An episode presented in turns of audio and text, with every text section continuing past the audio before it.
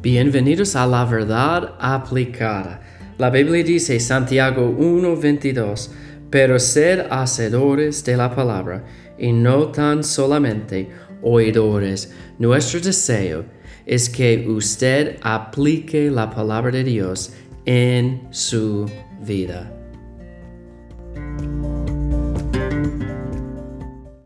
Hola, Dios les bendiga. Gracias por escuchar la verdad aplicada. Estamos llegando al fin de 1 de Juan, capítulo 4, y vamos a hablar del temor hoy. Y en el amor verdadero, el amor perfeccionado, no hay temor. Y yo pienso como en la seguridad de un niño en el amor de su padre. Eso no es la verdad todo el tiempo. Pero cuando hay una buena relación entre el padre y el hijo, hay como, no hay temor. Yo recuerdo como uh, con mis niños, quizás ellos tenían una, un sueño en la noche que ellos tenían miedo de un monstruo o algo así. Y ellos van corriendo a nuestra habitación con, uh, con temor, asustados. Y el momento que ellos hablan con nosotros yo doy un brazo a ellos, comienza de salir este temor en su corazón.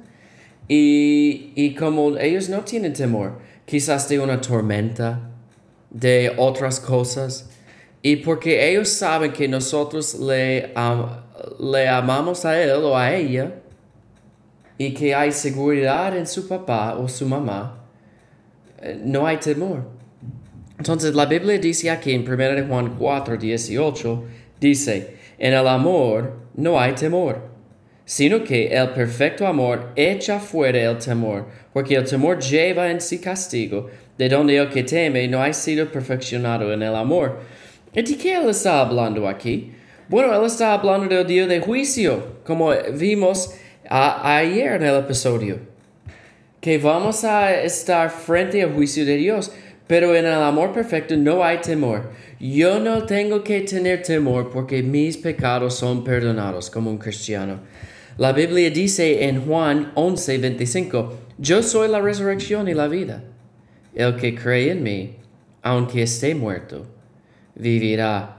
La Biblia también dice en Juan 3, 16, porque de tal manera amó Dios al mundo que ha dado a su Hijo unigénito, para que todo aquel que no cree no se pierda, mas tenga vida eterna.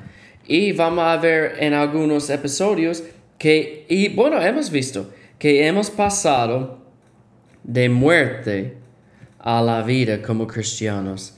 Si somos cristianos, no tenemos que tener temor en nuestras vidas, porque el amor perfeccionado quita el temor.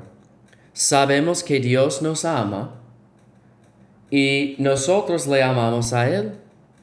Y si Él nos ama, Él tiene eh, lo mejor para usted.